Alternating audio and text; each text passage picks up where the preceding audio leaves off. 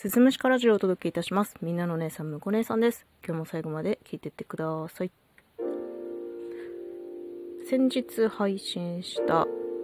ビーダルで過呼吸というタイトルの回の後日談的な話を今日はしたいんですけど、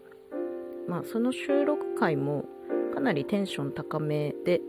ポケモンビーダルのぬいぐるみの話をしていたんですが、そのビーダルちゃんがですね、私のところにやってきて以降、もうすっかりビーダルちゃんが私の安定剤のようになっている側面がありまして、まあ、常に目の届くところ、見えるところに置いておきたいし、寝るときはなんかこう、もふもふの布にくるんで、自分の横に寝かせているし、で、まあ、ついこの間は外出する際、車の中までだけど、一緒に連れて出かけたりとか。で仕事にはどうしても匂いつくの嫌で連れて行けてないのでこう離れてる時間ですね。仕事中発作的にビーダルちゃんに会いたくなるんですよね。でまあそういう時はスマホで撮ったビーダルちゃんの写真を眺めて気持ちを落ち着けているんだけどもうとにかくねもうビーダルちゃんビーダルちゃん言うようになっているんですよ。でそんな風になっていてもまあ、夫も母もそうかいって受容してくれています。ビデルちゃん車でおとなしく待ってたわって話しても、あ、そうよかったねって言ってくれるんですよね。で、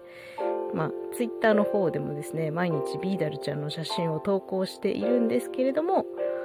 まあ、それを見て、大人なのにみたいなね、否定的なことを言ってくる人もいないわけですよ。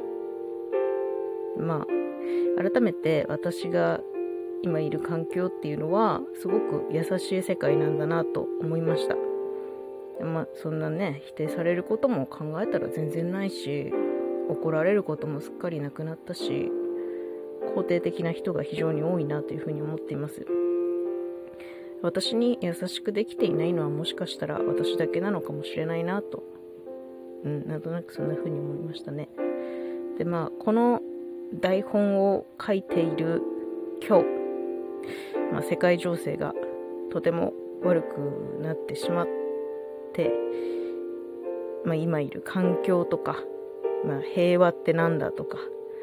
当たり前の日常って何だったかなとかそんなことを考えさせられるなと思った時に、まあ、非常に月並みな感想なんですけど今の生活は当たり前ではないということに気づかされましたね。まあ、これから世界がどういう風に変化していくかはわからないし私にとっての当たり前がいつまで続くかもわからないけどまあ人にもそして自分にも優しくしたいなと思った今日この頃でございます。正直あのー、まあねその世界情勢が非常に悪くなってしまったこの現状ニュースとかも見るとかなり気がめいってしまって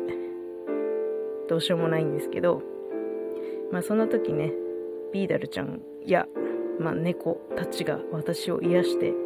くれるので、今はそれに頼って存分に甘えようと思っています。まあ、私みたいに引っ張られやすい方もね、世の中たくさんいると思うので、そういう方々は今こそ自分を癒す時かなというふうに思っております。今日ちょっと改めて私を取り巻く優しい世界についてのお話でした。最後まで聞いていただいてありがとうございます。また次回もよろしくお願いします。